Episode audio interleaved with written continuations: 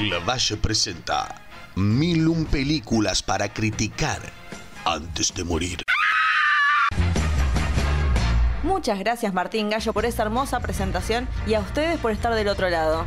Mi nombre es Laura Valle y los invito a acompañarme en este recorrido por la historia del cine criticando cada película en el listado de Steve Schneider. No será una tarea fácil, pero sí divertida, mientras recordamos clásicos amados por todos y tal vez, solo tal vez, descubrimos películas que se transformarán en nuestras favoritas. Acompáñenme, empecemos.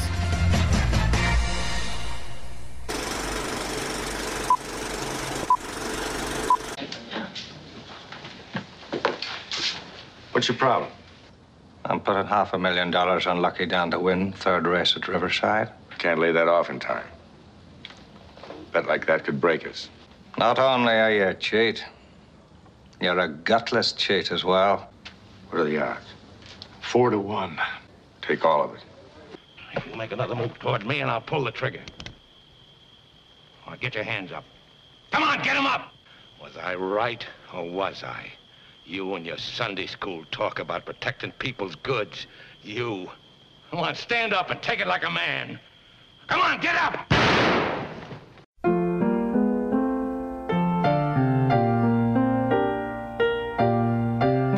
Películas que veremos hoy tienen un promedio de 96% en Rotten Tomatoes, con un crítico diciendo, divertida, pero falsa. La temática del día de hoy es el dinero, la diversión del engaño para conseguirlo, pero también la locura de tenerlo y desconfiar de todos a tu alrededor. Obviamente estoy hablando de El Tesoro de Sierra Madre del año 1948, escrita y dirigida por John Huston, basado en la novela de B. Craven y The Sting o El Golpe del año 1973 de George Roy Hill con guion de David S. Ward, con las actuaciones en ambas películas de Humphrey Bogart, Walter Houston, Tim Holt, Paul Newman, Robert Redford y Robert Shaw, entre muchos, muchos más. Voy a ser extremadamente honesta, honestidad pura para empezar este 2023 este episodio iba a ser uno dedicado exclusivamente a Humphrey Bogart y dos películas de él. Después de ver El Tesoro de Sierra Madre, dije, bueno, tengo que ver esta otra que está en el mismo streaming, no les voy a decir cuál es. Y hay algo que me pasa con esta película que es como una maldición medio al estilo Akira, que no la puedo terminar o no me atrapa lo suficiente. Y al mismo tiempo, porque yo además de ver películas para el podcast, veo películas porque me gusta, es así. Estaba viendo que Netflix se sumó eh, The Sting o El Golpe o como quieran decirlo. Y es una película que yo vi hace muchos años atrás y dije, ah, vamos a verla de vuelta porque realmente me gusta. Y dije, che, esta no estaba en el listado. Y luego de hacer una revisión muy rápida de este hermoso listado que tengo, dije, sí, vamos a hacer la temática de la plata y listo.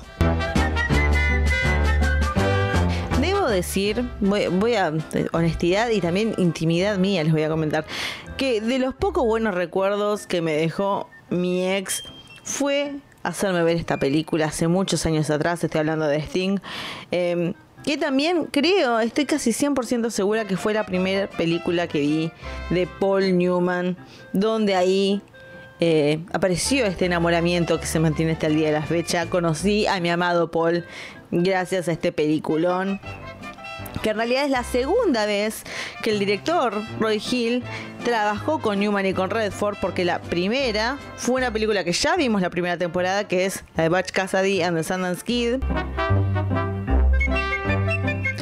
Aunque ambas se basan en la química de los protagonistas entre Newman y Redford, en la primera tenemos una amistad de años, o sea, cuando empieza la película ya estos son amigos de hace un montón de tiempo.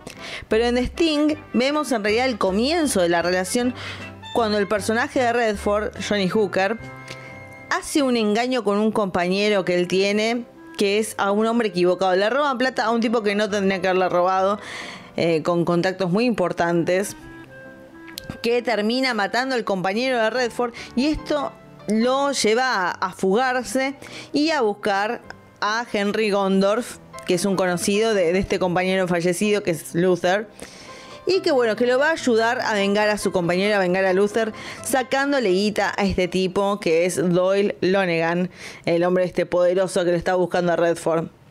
Como buena típica película de engaño, hay un plan riguroso que seguimos por partes mientras se suma gente. Estas son como viñetas, también vemos eh, todas las partes del plan. Y en parte sí tenemos momentos en que se nos muestra cómo es el plan, pero también hay momentos que no. Hay cosas que se nos mantienen ocultas a nosotros también como espectador.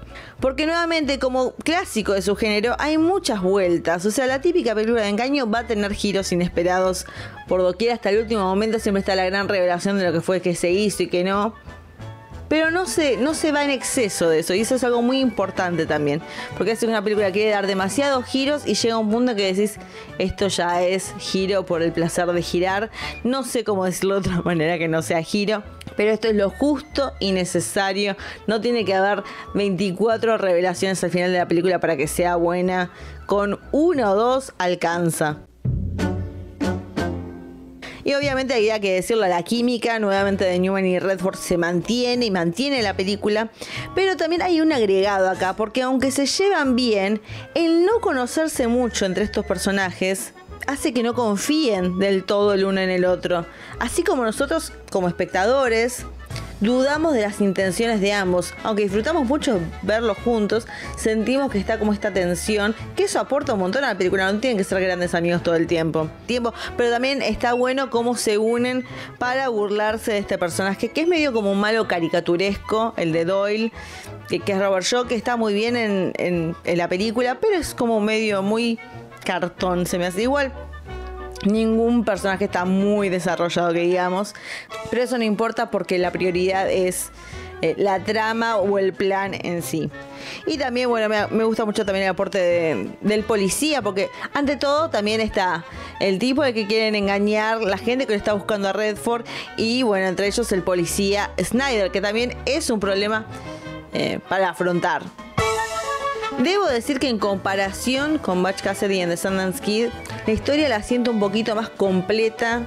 No depende tanto de los dos actores, hay un todo que funciona. No te digo que me los pueden cambiar y me seguiría gustando la película, pero sí puedo admitir que se siente como una base más sólida. No es que Batch Cassidy en The Sundance Kid no la tuviera, pero esto no sé, me parece que es como más, más concreto en cierta medida con una banda sonora del carajo de Marvin Hamlish y de Scott Joplin, que la verdad, si estamos hablando de grandes canciones del cine, que cuando empezó la película dije, ah, esta canción correspondía a esta película.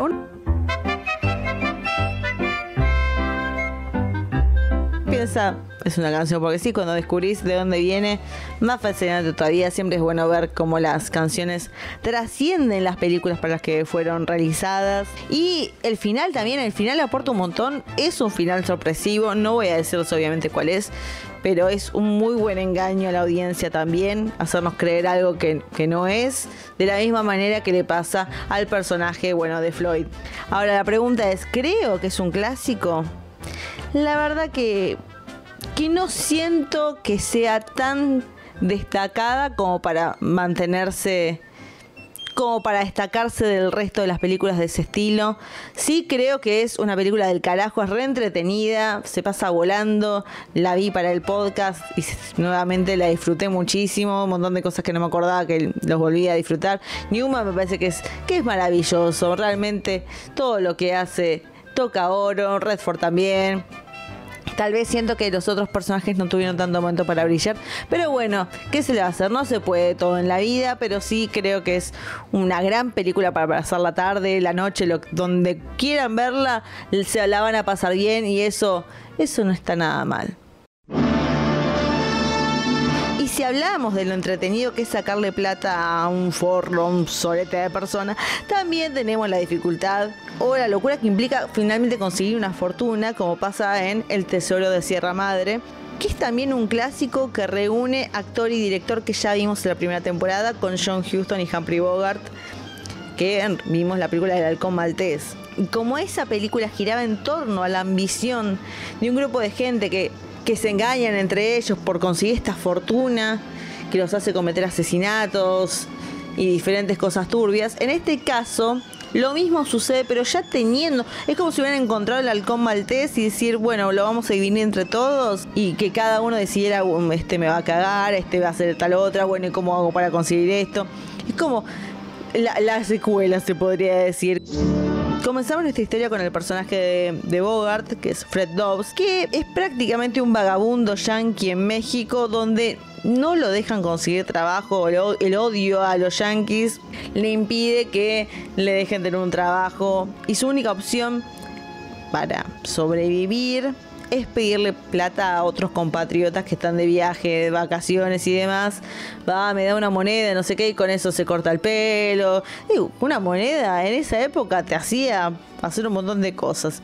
Bueno, ahí dando vueltas por la plaza y demás, conoce a Curtin, interpretado por Tim Holt, que también está en una misma situación que él, y forman una amistad cuando ambos, bueno, están ahí dando vueltas y un empresario les dice, ah, quieren trabajo, quieren un poco de plata. Bueno, los hace trabajar y cuando llega la parte de darle la plata desaparece, entonces lo cagan a trompadas y ahí se forma una hermosa amistad como debe ser.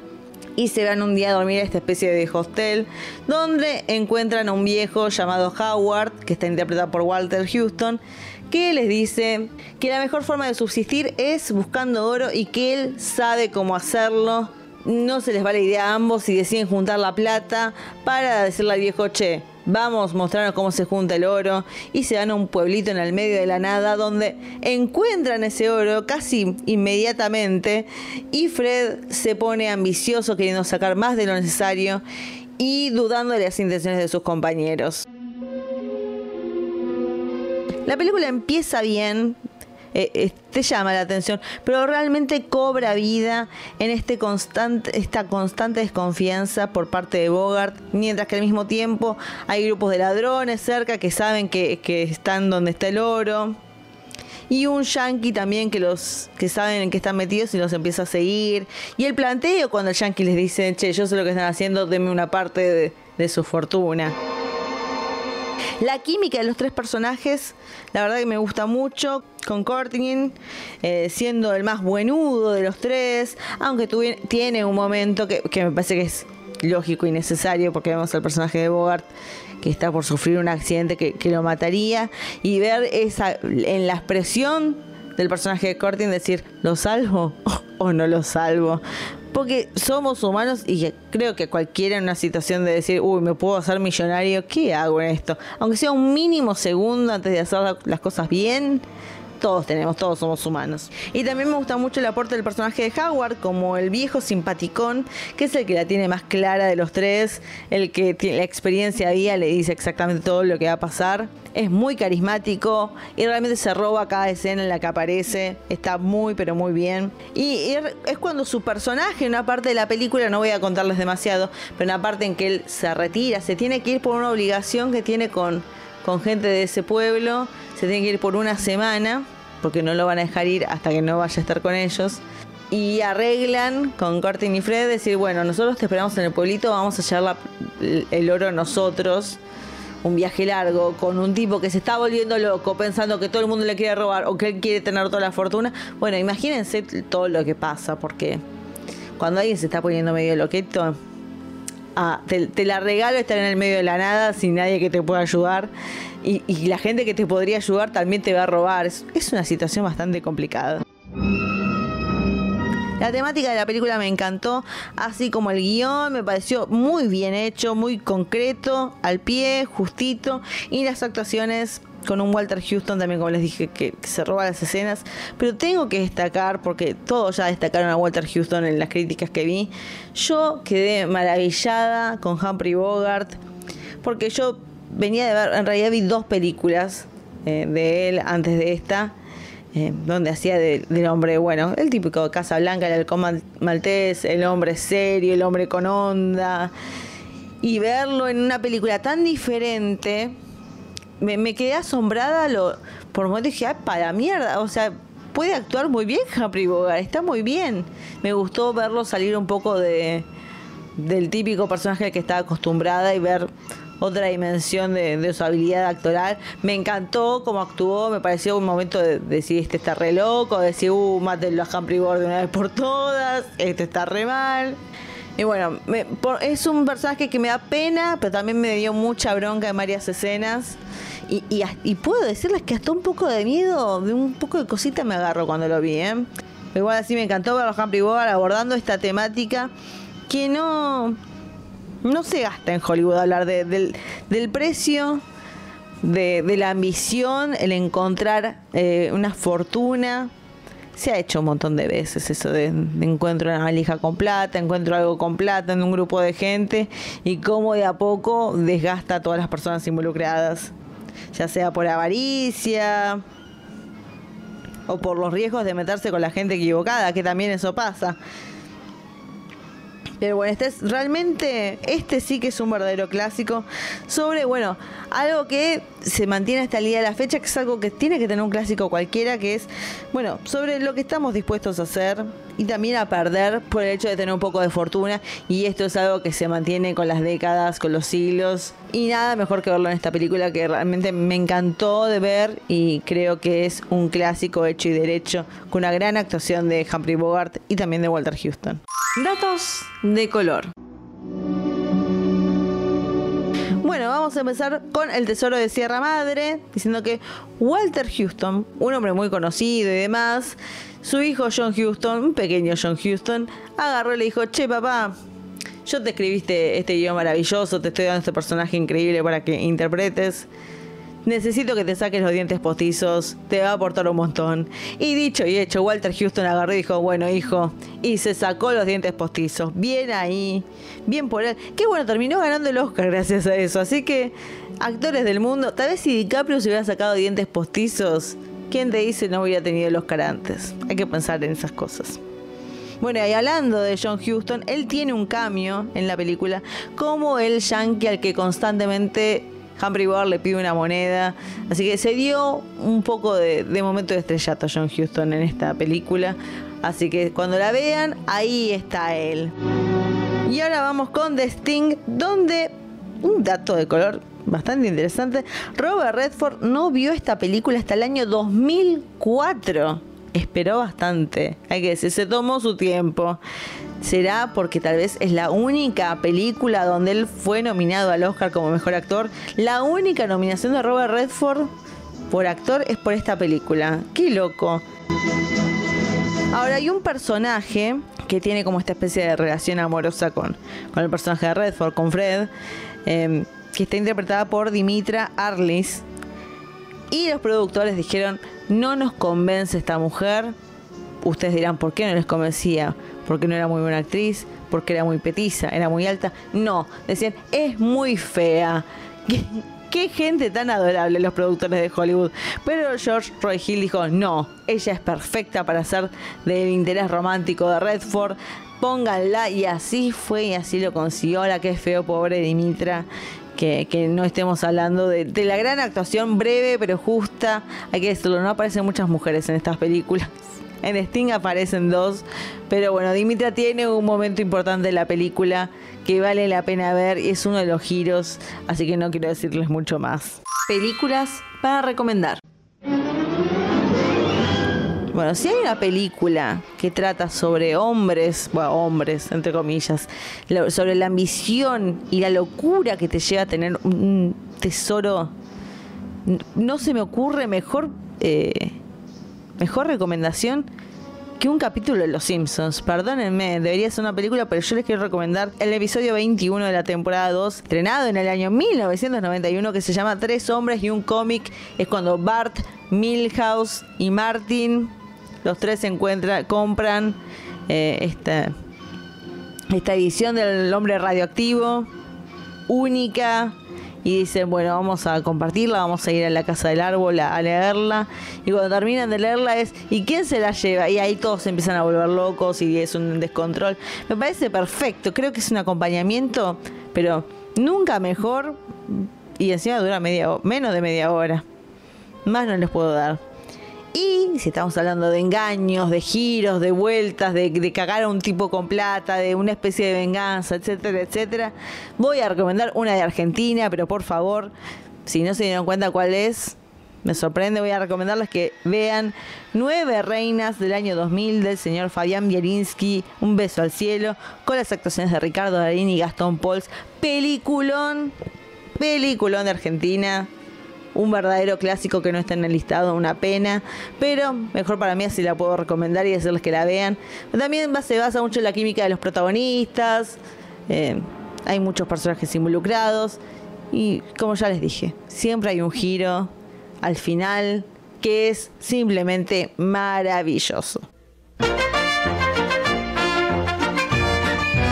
Y así empezamos este primer episodio del año 2023 con las películas 175 y 176 del listado.